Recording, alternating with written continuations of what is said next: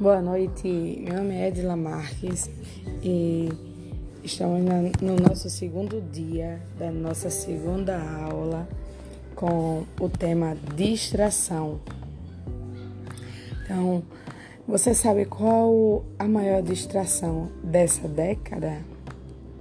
Vamos parar para analisar um pouco e para um pouquinho do seu tempo agora Separa papel e caneta e, e vamos refletir.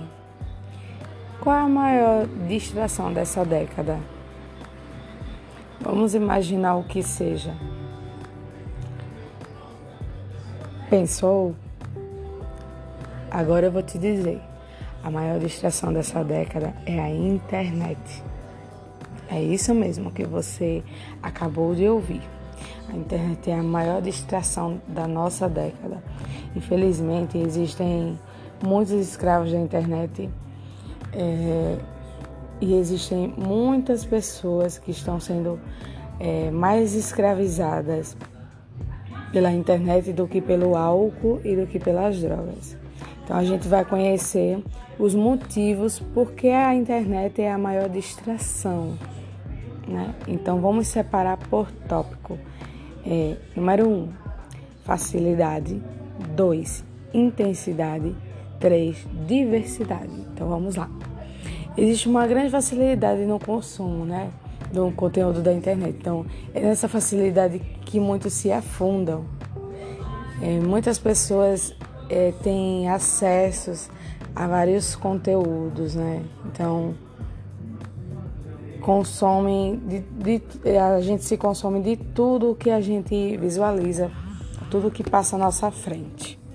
Então devemos ter muito cuidado ao acessar a internet, porque ela contém vários tipos né, de conteúdos. Então vamos para o tópico 2, intensidade. Então, a intensidade é nos conteúdos né, que a gente consome.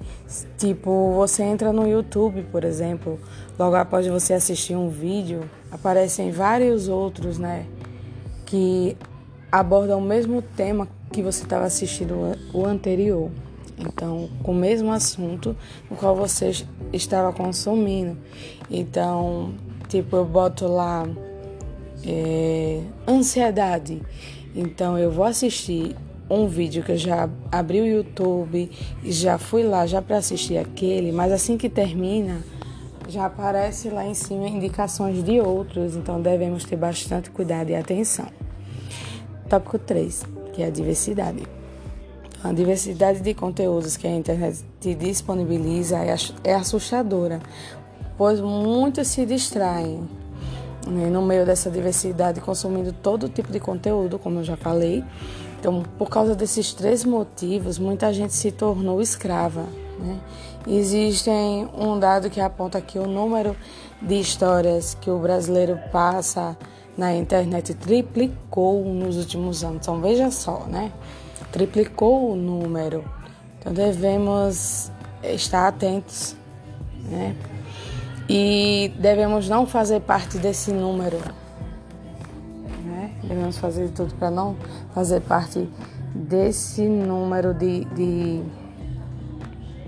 de pessoas escravizadas. Quando a gente entra na internet, a gente tem que entrar com foco, né? Eu vou entrar na internet, eu vou fazer isso e isso e ficar atento para não se distrair. Então, isso mostra claramente de que somos dependentes da internet. Entretanto, saiba que ela deve ser sócia, né, do seu sucesso e não a matadora do seu propósito. Então não deixe com que a distração da internet ela venha fazer com que o seu propósito ele seja falido, tenha um foco. Né? Então vamos ver agora é, os sintomas do mau uso da internet. Número 1, um, ansiedade. Geralmente as pessoas andam muito ansiosas para acessar a internet uma vez que o ser humano ele tornou-se dependente da internet, não é de se assustar, né? Que na maioria dos locais de trabalho é proibido o uso de celulares. Até na empresa mesmo que eu trabalhei, era proibido. Por quê? Porque os funcionários, eles a qualquer momento podiam receber uma ligação ou uma mensagem no WhatsApp, no Facebook ou em qualquer outra plataforma. Então, para eles, é, tirava o foco, tirava a atenção, né? Distraía o funcionário, né? Então, as pessoas elas ficavam ansiosas para saber quem era que estava ligando, quem era que estava mandando é, mensagem. Então, se, é, se chama ansiedade, né? Então, vamos para o outro tópico: depressão. Então, as pessoas consomem tanto conteúdo que que no pior dos casos se sentem depressivas e não conseguem se, se desapegar dessa rotina né, de um uso excessivo da internet. Então, muitos até isolam, se isolam da família para viver uma realidade virtual, né, que até futuramente é, pode fazer mal para a gente, a gente se isolar, né, se isolar de pessoas, de lugares, pode fazer mal. Então, também tem o tópico desamparo. Muitos se sentem desamparados se não estiverem utilizando a internet, né? Então devemos prestar atenção nesse tópico do desamparo. Nós nunca estamos desamparados, né? A gente sempre está estamos amparados por Deus. Deus ele nunca desampara um filho seu. Né? O tópico da angústia, muitos se sentem angustiados se não acessarem com urgência a internet e ou to, todo tipo de rede social. Tem também outro tópico que é a síndrome do toque fantasma. Eu acho que não sei se vocês já passaram por isso, mas eu já passei. É, várias vezes eu sempre coloquei o meu smartphone no meu bolso da frente, né? Parte da frente da calça. E daí, muitas vezes, eu não estava com o celular, mas eu sentia vibrar. Então eu achava estranho. Não sei se isso já aconteceu com você, mas para para analisar. É a síndrome do toque fantasma. Então você também tem, tipo, seu celular ele não está tocando, mas você tem a, a intenção de que ele tocou, né? Ou de que chegou uma notificação chegou uma ligação. Devemos prestar atenção nessa síndrome do toque fantasma. Temos também o tópico comparação, que é comum as pessoas se compararem com outras pessoas e ainda acreditarem que a vida do outro é melhor, né? Tipo geração Instagram. A maioria das pessoas que postam fotos é, em redes sociais nem sempre elas elas estão vivendo aquilo que parece. Às vezes é ilusório. Né? Então, acredite ou não, nem tudo que você enxerga no mundo virtual é realidade. O pior de tudo é que existem pessoas que têm medo de ficar sem celular. Você já viu ou vivenciou essa situação? Pois é. Tem pessoas que têm medo de ficar sem celular porque vai perder contatos de amigos, né? Vai ficar distante. Tem, tem pessoas que elas conseguem se virar sem o celular, mas tem outras que não, já, já estão dependentes. Então vamos observar, ficar atentos. Tem também é, dicas práticas né, de como usar a internet. Então vamos entrar nesse, nessa parte das dicas práticas que eu vou te passar agora. Então, deixe sempre o seu celular fora de alcance em momentos importantes. Né?